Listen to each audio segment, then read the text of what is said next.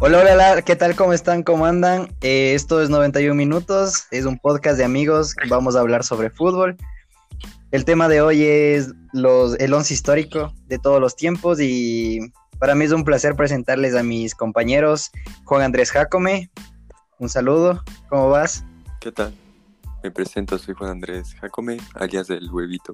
Eh, también quiero presentarles a Santiago Froilán Luna Aguirre. ¿Cómo estás? Eh, ¿Cómo hola a todos, ¿qué tal? ¿Cómo van? Yo soy Santiago Froilán Aguirre, alias el Doctor Fútbol. Y por último queremos a Fernando Molina. ¿Cómo estás, Fer? ¿Qué tal te trata el día de hoy? Hola, ¿cómo están? ¿Cómo, cómo, se, cómo se encuentran? Aquí yo me presento, Fernando Molina. Pero la verdad no tengo un alias todavía. Pero bueno, en pronto, este pronto, podcast pronto vamos te lo encontraremos, Fer. Pronto te lo encontraremos. Bueno, eh, sin más que decir, vamos a empezar. Eh, quiero preguntarte a ti, Juan Andrés Huevito. Tú que eres arquero. En un once ideal, ¿a quién le perfilas como, a quién le pondrías la camiseta número uno? ¿A quién le darías los guantes, la confianza? Bueno, yo como toda mi vida me he desempeñado en la portería, eh, podría decir que Gianluigi Buffon es el arquero que he decidido poner en este 11. Porque a pesar de que ya tiene sus 42 años, eh, sigue manteniéndose sólido en la portería y prácticamente ha ganado todo. Solo le ha faltado ganar la, la Champions que ha tratado de perseguir por años y por años y Sí, sí, sí, eso. Esperemos que con la llegada de Pirlo al, al banquillo de la Juventus se pueda lograr. Sí, sí, yo, yo también, yo también en mi once lo, lo tengo a, a Buffon por todo lo que, por todo lo que ha logrado, por todo, porque tantos años manteniéndose, manteniéndose en la cima del mundo es, es en verdad admiración. Ustedes, compañeros, ¿qué, qué, qué, qué arqueros pusieron? Yo la verdad es que me, me estaba inclinando Bueno. por Iker Casillas, pero, o bueno, también por Víctor Valdés, pero la verdad es que Buffon es, es un arquero histórico, es un arquero que trae consigo un- una historia detrás, que trae consigo y, y muchísimo también eh, técnicas, tácticas, ¿no? De, de arquero, como decía el huevito. Y yo creo que sí, me, me quedaría con Gianluigi Buffon, aunque claro, yo creo que el peor estrago de él sería la Champions, pero en el año en que lo pudo conseguir, para mí que el equipo le quedó corto a, Gian, a Gianluigi, porque la actuación de él fue estupenda. Fernando, ¿tú qué opinas? ¿Que ¿Estás de acuerdo con nuestras decisiones o no? ¿O a quién tienes? La verdad, yo discrepo un poco, la verdad. Porque yo en mi once ideal tengo a Casillas. Lo, lo pones a Casillas por encima de Buffon. delantero titular. A ver, o sea, en el siglo, en el siglo, en este siglo, para mí, eh, los dos, los dos se van dando, pero por tantos años en el éxito, yo lo pongo a Buffon. En, en un arquero suplente, Yo creo que Casillas. creo que yo creo que Casillas Casillas su función el- la función de un arquero es evitar goles y, y nadie lo supera es un auténtico salvador. O sea prácticamente ha- lo ha ganado lo ha ganado casi todo. Ganó el mundial con España y le ha ganado innumerables títulos con Real Madrid. No hay nada que, que decir de, de- de su actuación con el Real Madrid y peor con España. Entonces la verdad lo veo como un como un arquero titular. Para mí. Eh, lo, lo que yo pienso es que a diferencia de Buffon, eh, eh, Casillas no pudo mantenerse en el éxito durante muchos años y como recién se pudo ver ya declaró Sí, su sí, sí. retiro a- recientemente. bueno, el, el retiro también se da por, la enfermedad, por lo que le condicionaba también. Pero en eso Es tienen razón, eh, Casillas de, lo ganó todo, pero para mí mejor es Buffon, para mí, eh, en este aspecto. Bueno, ahorita, ahorita Claro, Buffon es algo, es, es, es diferente, o sea, ti- tiene un estilo diferente ya que ¿Cuál? Él, él se ha encontrado siempre, siempre, a pesar de, de todos, de su edad y todo, siempre en la cima. Sí, eso, eso, eso es algo digno de, admi- de admirar. Pasemos a la siguiente línea, a los No, defensores. yo, yo tengo una pregunta en cuanto a Gianluigi Buffon, no sé qué es lo que ustedes piensan. ¿Ustedes creen que ustedes creen que Gianluigi Buffon hubiera triunfado más o hubiera eh, se hubiera empeorado su rendimiento si hubiera cambiado de equipo o el mantenerse en equipo es el que también le hace mantenerse en la cima. Como es el caso, por ejemplo, de Messi, o sea, toda su vida en el Barcelona España ha mantenido buen nivel porque es un buen equipo también, porque le da el equipo, porque, o sea, y, por eso es que es criticado en la selección de Argentina, pero ¿ustedes creen que Gianni Buffon, su éxito también dependa de dónde, de la lealtad que le ha tenido la Juve o no? Sí, es que, es que también depende de, otros contextos. Por ejemplo, Buffon, eh, Buffon no fue canterano de la Juventus, él estuvo en el Parma, luego dio el salto a la Juve. Después, cuando estuvo en la Juve, fue al París y luego otra vez volvió.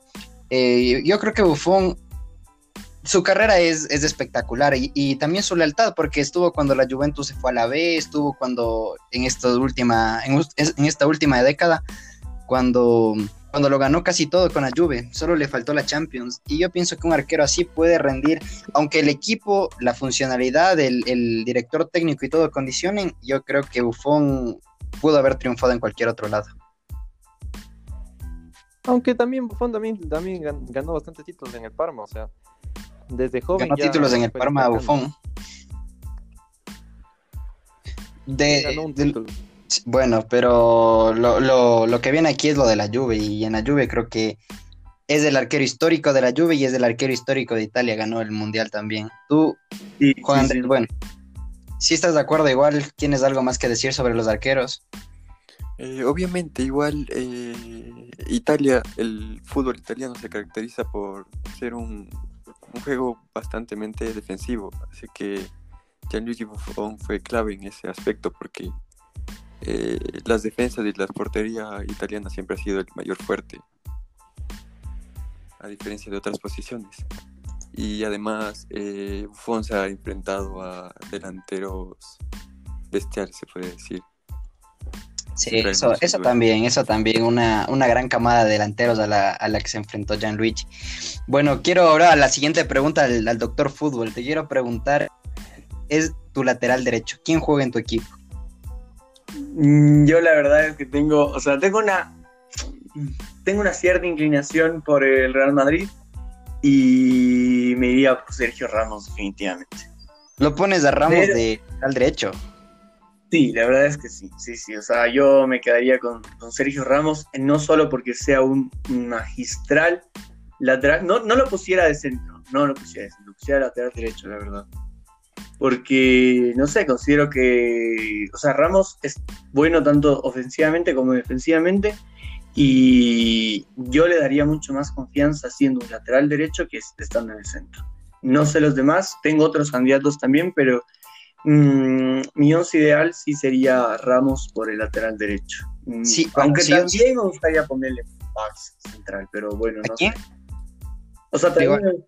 Ajá, sí, sí me gustaría de central igual siento que es muy decisivo en los partidos, siento que lleva al equipo, siento que, por ejemplo, en las finales en las que hemos visto que siempre actúa, que siempre, o, nunca la deja caer, que siempre, digamos, nunca la deja de pelear, que siempre está al mando, entonces yo me quedaría con, con Sergio Ramos, aunque también, como digo, lo podría cambiar al centro. ¿Ustedes qué, dicen? ¿Qué opinan?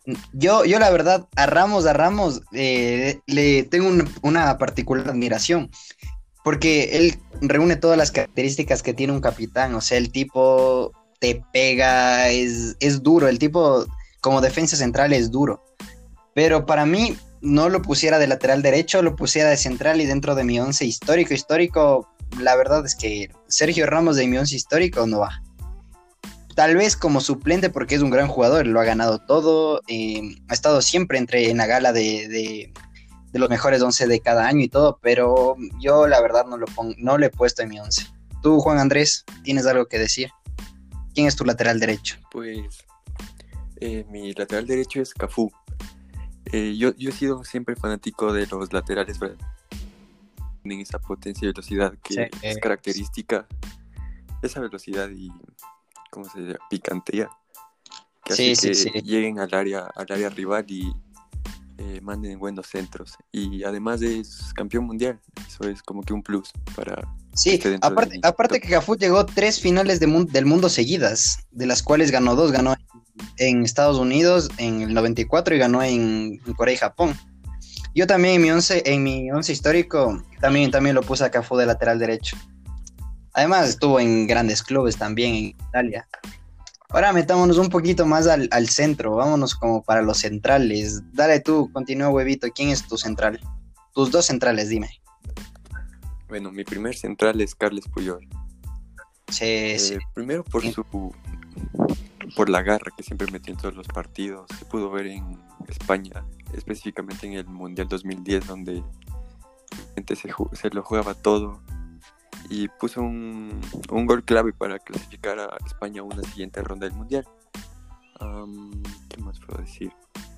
El Eh, otro central. además era un jugador eh, bien disciplinado y eso. Y mi otro central es Franz Beckenbauer, porque siempre ha sido como que un icono de la, de la defensa. Y apodado el Kaiser es como que, a pesar de que no pude verlo jugar, he visto videos y igual la garra que metía y era como que prácticamente impasable para los delanteros. Sí, sí, y en esta, y en esta, eh, todo, todo, todo, los dos centrales los sacamos iguales. Yo también puse a Beckenbauer y a Puyol. Eh, como dije antes, a mí me encantan los equipos donde el jugador se barra, meta ganas, deje toda una cancha, y estos dos eran, eran unos enfermos. Con Puyol pasaba el balón o pasaba el jugador, pero no los dos juntos. Y además lo ganó todo con el Barça, era un excelente capitán.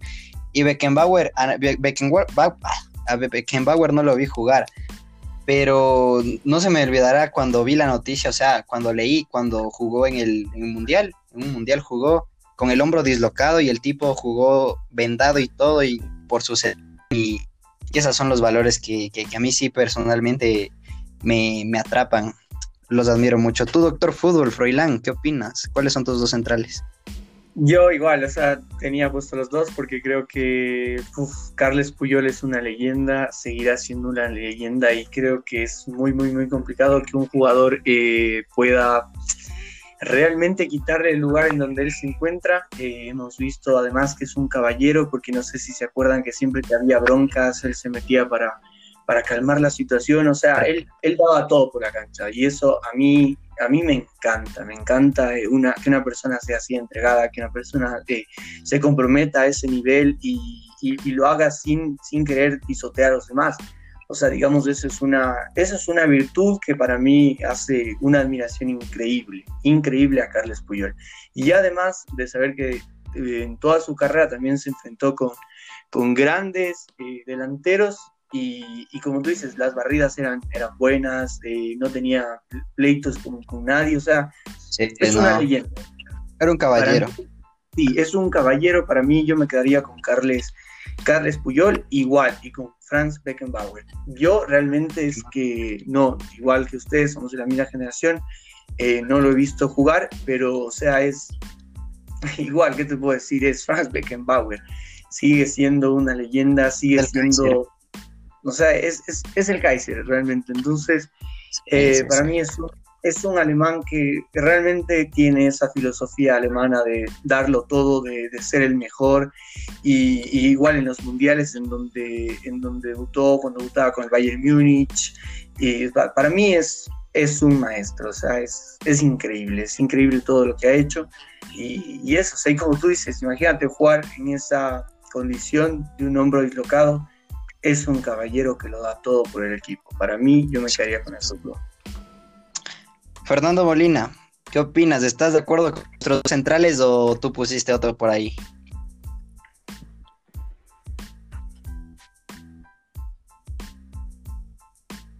Eh, primero, disculpen por mi por la mala conexión que tuve y ahora les voy a contar que me parece Los mismos como hemos tenido los cuatro, los mismos de- los mismos defensas. Eh, yo también tengo los mismos los mismos eh, defensas centrales. La verdad, eh, yo también tengo a Carles Puyol porque Carles Puyol es todo un caballero en su, en su, en su defensa y además se ha dicho mucho como Puyol es capaz de poner la cabeza donde que otros no se, no se animan a poner los pies. Entonces, eso me parece full admirable de él, ya que él mete su garra y está hasta el último y pelea, pelea, pelea todo hasta el final. Hasta que no pase el, el balón la línea, él lo sigue peleando. Además de que si es que, si es que los Bueno, delanteros subía no funcionan, se él siempre, él siempre sube para realizar un gol.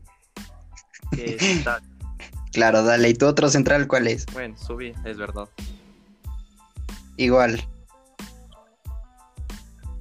Franz Beckenbauer. Obviamente por todo lo que... Sí, yo, yo de suplente, sin duda le pondría a Sergio Ramos. Sin duda le pondría a Sergio Ramos de suplente. Puedo, puedo, pensar en Sergio Ramos, pero lo que hizo Pasarela con Argentina también es, es, otra, es otra historia, otra novela. Pasarela, aunque como director técnico para mí no, no, no es de los que me gustan, pero, pero para mí Pasarela como jugador puede ir por central. Ahora, ¿les parece si hablamos un poco de, de la banda izquierda? Dale, tú, tú mismo, Fernando, ¿quieres darnos tu lateral izquierdo? ¿A quién usaste en este 11? Sí. El lateral izquierdo. Eh, pues la verdad ha sido bastante difícil escogerlo. Pero sí. Eh, yo me voy por yo, yo me fui por Roberto Carlos se fue por Roberto Carlos. Yo, yo igual, yo también fui por Roberto Carlos. Creo que todos hemos. Sí, todos los cuatro, sí. Lo que jugaba Roberto Carlos, ¿han visto, ¿han visto las piernas que tenía? Ese, ese tipo te aguantaba todo el partido, tenía garra, tenía centros, los, los tiros libres, un tiro libre de Roberto Carlos era Golia. Yo creo que Roberto Carlos de aquí. Sí, buena pegada. Buena pegada. Obviamente tal vez de los futbolistas mejor dotados físicamente. O sea, aunque, aunque era chiquito Roberto Carlos, no era, no era muy grande. pero le faltaba altura Es más o menos de nuestro votarle. Claro. ¿Cómo votarle a ese tipo? Y de la forma que subió el ataque era. Pero te imaginas también, o sea, a mí también se me hizo complicado. Yo quiero hacer aquí mención a Pablo Maldini. Lo que jugaba el italiano también era de locos. O alguien más, ¿Cuál otro defensa izquierdo ustedes lo tenían por aquí? Yo, yo igual estaba por Maldini, aunque también, bueno, no sé, pero me gusta bastante como juega Marcelo. No sé, pero creo Marcelo, Al Marcelo lo pueden poner dentro de aquí. Yo creo que lo ha hecho, lo ha hecho bastante bien, pero le falta le falta un poco. Es que, es que ahorita podemos hablar de esto, pero no nos podemos dar cuenta. Porque estos jugadores son los que ya, ya han dejado un legado. Entonces, tal vez el legado de, de Marcelo, de Dani Alves también. podremos, podremos verlo en, un par de años, en unos cinco años, de 10 años. Bueno, crucemos un poco, ya vamos para la mitad de la cancha. Ustedes, quiero que me den sus tres mediocampistas. Voy a empezar contigo, Doctor Fútbol. Yo la verdad es que tengo algunos, o sea, tengo, tengo como unos nueve y ah, la verdad saca, tus tres tengo, o sea, ¿doy los tres de una o vamos yendo poco a poco? Como tú quieras, como te sientas más cómodo tú, dale. Para mí, los tres mejores en el centro, no sé si coincida con alguno de ustedes, pero está Iniesta, que creo que es increíble. Andresito Iniesta, este, Xavi, que, puta, o sea, verlo jugar a Xavi era, era un deleite para los ojos, era un deleite para el fútbol y era un deleite para, la historia en sí de, del Barça y de España. De los títulos del Barça y de España. De todo, o sea, Xavi y para mí e Iniesta son una leyenda. Y por el otro todavía me quedaré sin decir porque considero que todavía no, no he decidido. Y ¿Lo encuentras? No sé ustedes, no, no lo encuentro todavía. No sé ustedes qué me, qué me pueden iluminar o qué me pueden decir. El, el te falta contención, ¿verdad? Yo, yo contención al 5 que tengo en mi equipo, el Gatuso, Gennaro Gatuso, para mí. No sé qué pienses tú, Juanito. Juanito, ¿tú qué piensas? Qué maravilla que En, ese aspecto coincido contigo. Igual. Qué garra que Gatuso. el juego desde abajo era increíble. Yo, yo Gatuso lo pongo. Lo, yo Gatuso puede no ser muy técnico o bueno, que, que, que, en efecto lo era, pero de no ser técnico ni nada, por las ganas, por por el desgaste que hacía Gatuso en mi equipo juega siempre. Siempre, siempre. Mis otros dos, mis otros dos mediocampistas son Maradona y Cruyff, que creo que no hace falta decir nada más. Solo nombres propios, solo por nombres nos podemos dar cuenta de quiénes eran estas leyendas. ¿Ustedes qué, qué opinan? Fernando, ¿qué opinas tú de tus, tus mediocampistas? Yo tengo al un lado a Xavi, Maradona y Xavi. Y al otro lado, Un zurdo y un eh, derecho. Maradona. Sí, o sea, Ma- Xavi, Xavi dominaba, dominaba el fútbol ahí, en, en el medio campo. O sea, él ponía los ritmos, él, pon- él daba los pases, Juan Andrés. él decidía Maradona. cómo se juega el partido. Maradona. Sí, Qué lindo que juega Maradona. Maradona que también por la, por la garra que metía, por, por Maradona es de, esos jugadores que ahora están en peligro de extinción, de los que sentían la camiseta, de los que daban todo por la camiseta. Y para mí Maradona, a pesar de su trayectoria en clubes y todos los problemas que tiene, Maradona es un jugador de selección, más que de club, como puede ser Messi, que tal vez es un jugador más de club que de selección y, y por eso tal vez se le reproche tanto, pero en mi equipo Maradona y Cruyff, que son dos mediocampistas para que armen fútbol. Juanito, tú, ¿qué tienes en tu media cancha? Pues la verdad igual coincidí contigo con Maradona y Cruyff, pero quiero hacer como que una mención a Juan Román Riquelme. Riquelme, sí, yo lo tengo de suplente a Román. ¿Tú por qué lo pusiste a Román de suplente? Por, a pesar de que no soy muy fanático de Boca, eh, la forma era como que un fútbol elegante y llevó a Boca innumerables eh, Sí. títulos. Y a pesar de que no rindió en, bueno, no, el técnico no confió en Barcelona, eh, en otros clubes fue como que siempre fue como Sí. que la pieza. O sea, Román fue el último 10, el último 10 de los clásicos que existían. Y también haciendo mención a Román, también, ¿cómo olvidarnos de Ronaldinho aquí? Ronaldinho aquí debe estar por lo menos como una mención especial. Creo que nosotros es de nuestra, es de nuestra generación.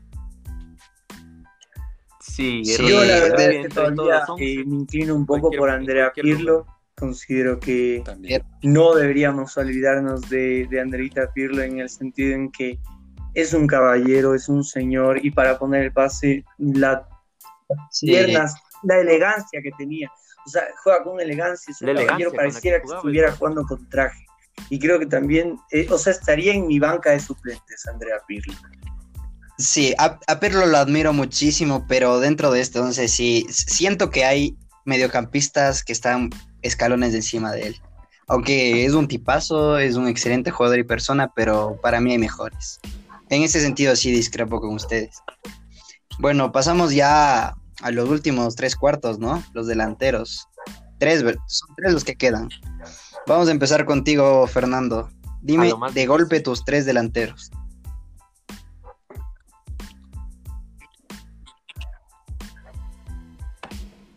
Eh, qué difícil. Eh, Dale, papá. eh, A Pelé lo pusiste aquí. Messi, Ronaldo, Pelé. ¿qué Ronaldo? ¿De qué Ronaldo estamos hablando? ¿De Cristiano? ¿O del fenómeno? Bueno, fenómeno, los tres de arriba. Es, es una buena combinación. Yo de ahí, yo de, de mi once lo saco a Pelé. No sé, no sé si Santiago, Juan Andrés no estén de acuerdo conmigo, pero en mi titularidad no juega Pelé. ¿Ustedes qué opinan? En mi equipo sí juega. La verdad, la verdad de Pelé es bastante discrepable debido, debido, al, debido al- a los cambios de épocas en los que en, lo que en los que se jugaban. Entonces, no sé, tal vez muchas personas han dicho que ahora es más difícil el fútbol, pero yo creo que del Para Sí, mí yo- yo Pelé, igual. puedo decir nada. Para mí, yo, yo me quedo con Pelé por, por eso, o sea, en el sentido en que si comparamos ahora el fútbol con el fútbol que era antes, mil veces que ahora es, es un poco más difícil por la preparación de los, de los defensas, pero me quedaría con Pelé. Siento que, que es ese ícono del fútbol brasileño, que es ese niño que saltó a la cancha, que es ese, que es ese niño que se arriesgó y que se cargó el país encima, que no le pesó la camiseta en los mundiales. Entonces yo, yo me quedaría con, con Pelé y con Messi, con la bestia de Messi. Realmente es que eso es, o sea, es, indudable no decirlo que, que Messi esté en, en esta posición por toda la historia, por sus más de 700 goles, por todo lo que representa Lionel Andrés Messi. Y, y- también me voy por la bestia, el fenómeno Ronaldo. Entonces yo, yo me quedaría igual con con lo que dijo Fernando. Igual que Fernando. Yo, si les soy sincero, para mí Pelé hay mejores que Pelé. Yo en mi, en, en mi 11 lo tengo como nueva al fenómeno. Y, y les voy a explicar por qué Pelé no, para mí, en mi 11, en mi 11 no juega. Tal vez un suplente. Pelé fue un jugador extraordinario. O sea, de las condiciones de Pelé no podemos. Nadie puede decir nada. Pero hay que también ver que Pelé, aparte de que ganó tres títulos con Brasil, uno lo ganó, uno lo ganó lesionado y no fue como que el como que destacó tanto, ¿me entiendes? Eh, jugó, no jugó en, nunca dio, nunca pudo dar el salto a Europa, a pesar de que estaba viviendo en época de Di Stéfano, que Di Stéfano dio el salto al Real Madrid y, y lo ganó todo con el Real Madrid, con Argentina y Pero es que también tienes que darte en cuenta que en esas épocas el, el fútbol el fútbol sudamericano con el con el europeo Sí, tampoco pero- era- Pero Pelé jugó en dos equipos, jugó en el Santos y jugó en, en el 50 Cosmos de. Nueva York, o sea, no, no podemos comparar tampoco, o sea, Pelé, excelente jugadorazo, pero para mí Di Stéfano, mucho mejor, a pesar de todo, porque conta- con- cuenta los goles que le que hizo hasta, hasta los recreos de su colegio, Pelé le, le hizo goles a Granjeros, le hizo goles a Conos, para mí es un excelente jugador, pero como nueve prefiero, yo en mi, en ti- mi titularidad, al fenómeno Ronaldo. Y después a Di Stéfano y, de- y debajo de Stéfano lo pongo a Pelé. Tú, Juan Andrés, a tus, tus tres de, de delanteros, ¿cuáles fueron? Pues yo me voy, me inclino hacia el lado de Doctor Fútbol, Fernando. Eh, como nueve lo tengo a Pelé. Si te quedas con Pelé, Ya se explicó antes. Sí. Y como extremos lo tengo a Lionel Messi y a Ronaldo, pero a Cristiano Ronaldo, la verdad. sí, en, en los extremos alguien discre- discrepamos o no? Porque yo también lo tengo a Ronaldo y a Messi, ustedes.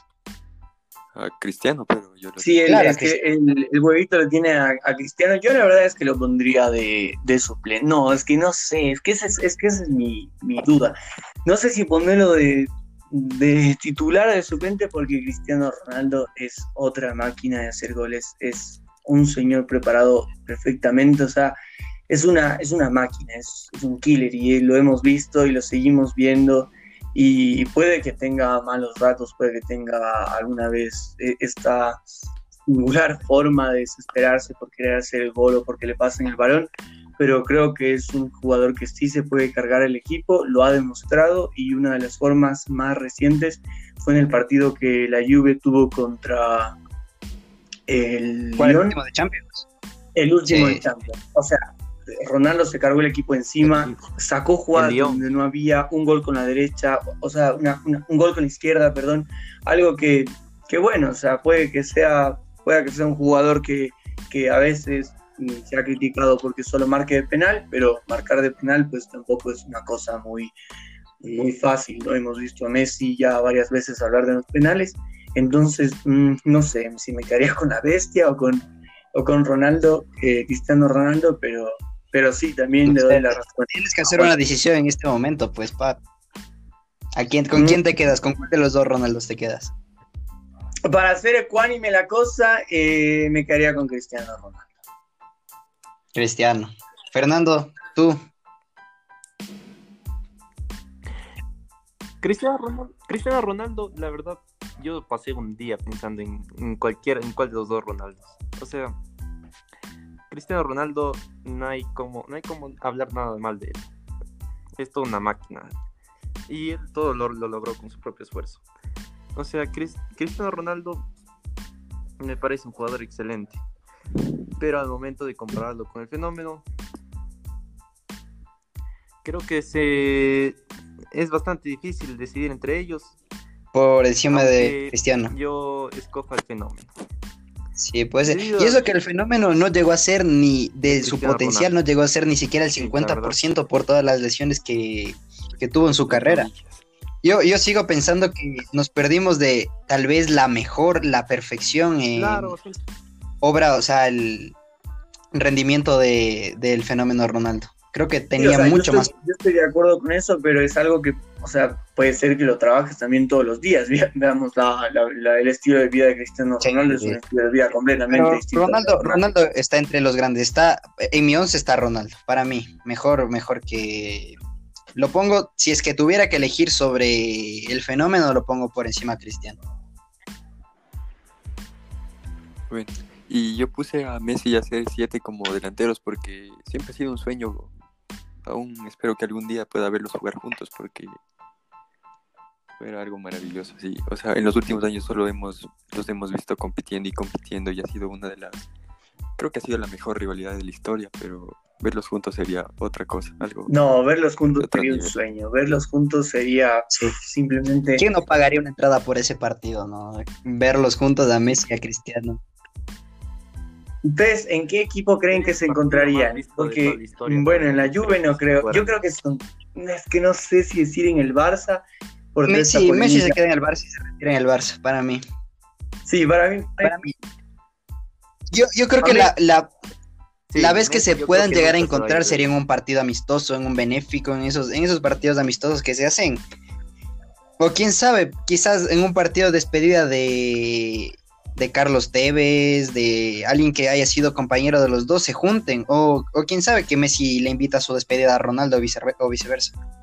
Pero ustedes creen que funcionarían? Yo creo que sí. Que, que tuvieran discrepancias, obvio, porque ambos tienen este espíritu de querer ser el mejor y de querer anotar y, un poco de individualismo, pero yo creo que sí, que sí funcionarían juntos. Y que funcionarían, ¿cómo no van a funcionar juntos? Y, y mira que estas son las duplas que muchas veces eh, a lo largo de la historia también se, se, han, se han suscitado, pues con Argentina también era el, el del el director técnico de Argentina de ese tiempo, me parece que fue Bielsa, que decía que Crespo y, Batistuta no podían jugar juntos. Yo pienso que esos son mitos y que, y que también es del contexto y la idea de juego que tiene el director técnico. Y bueno, hablando de directores técnicos, Sí, puede ser. Yo creo que los genios se entienden entre ellos. Es, es muy difícil Tal vez pensar que no, dice eso que no podrían jugar dos leyendas juntas. Es, Que la eh, gente piensa que por tema de egos, ajá. Claro, o sea, la gente por la rivalidad tal vez lo piense que no pueden jugar juntos, pero yo creo que Sí, puede ser. Bueno, nos quedamos hablando de, de direcciones técnicas y todos. ¿Ustedes tienen un técnico que lo pondrían en su once ideal? Yo tengo un técnico indiscutible para mi once ideal. Es un exjugador que considero que es, es un maestro, es un fenómeno. Lo voy a escribir y ustedes, pues, yo sé que lo van a adivinar. Que lo ganó todo, que lo consiguió todo en el 2008, en el 2009, con un equipo fenomenal que inventó una nueva posición en el fútbol, que inventó un nuevo concepto de fútbol en sí, porque venía de, de años atrás también eh, de cómo jugaba el Barça, así que me quedo con el indiscutible Pep Guardiola. Ese sería para mí el técnico. Pepe, un fenómeno. ¿Qué filosofía de fútbol? ¿Cómo jugaba ese Barcelona, no? El, de, el del 2009, el del 2011. Era, era exquisito, era arte ver ese Barcelona. Ustedes, Es ustedes también eligieron a Pep, Obvio, por el tiki-tac. todos a Pep. Yo tengo a Pep también en mi once. O sea, Pep eh, era una, era una filosofía que él creó. Fue bastante, bastante, se, se veía hermoso cómo se jugaba el, todo el, todo el- toda la posición de balón.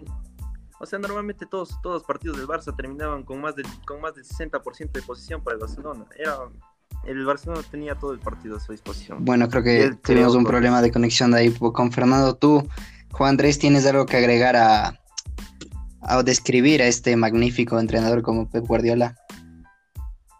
Pues ya han dicho todo lo, lo que se puede decir de él. que Una filosofía, su táctica de juego y prácticamente lo ganó todo.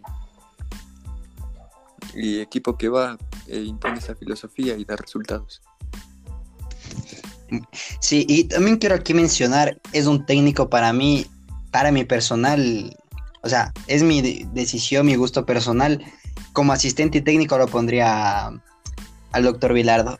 Era más allá del estilo de juego, que el estilo de juego lo ponga Guardiola, pero la viveza, todo lo, todo lo que significó Vilardo para Argentina, todo el legado que dejó, era, era un director técnico que estaba en todos los detalles, era tan minucioso, estaba en todo, en las horas de dormir, en todo, era un técnico caballero, era un técnico que, que a sus jugadores le- le- les deja hasta ahora una lección, una lección inolvidable.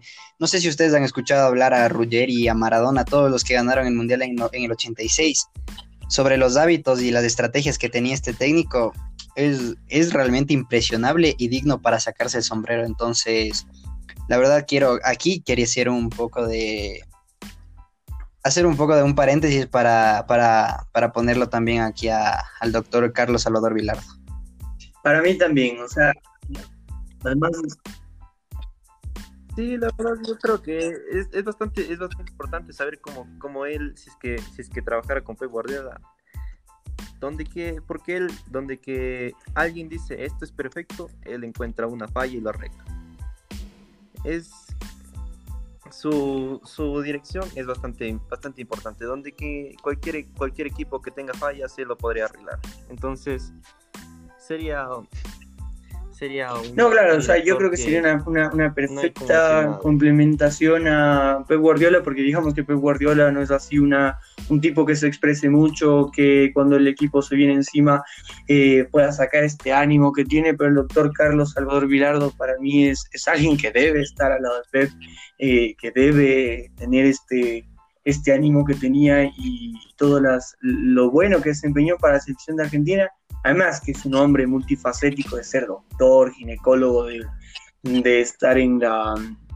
de ser exfutbolista, también, o sea, de presentador me parece que también hizo. también es presentador, entonces imagínate, o sea, yo, para mí, el doctor Carlos Vilar. Sí, también. Bueno, eh, creo que con esto, eligiendo al técnico ideal de nuestro once ideal, eh, dejamos, dejamos el, el capítulo de hoy.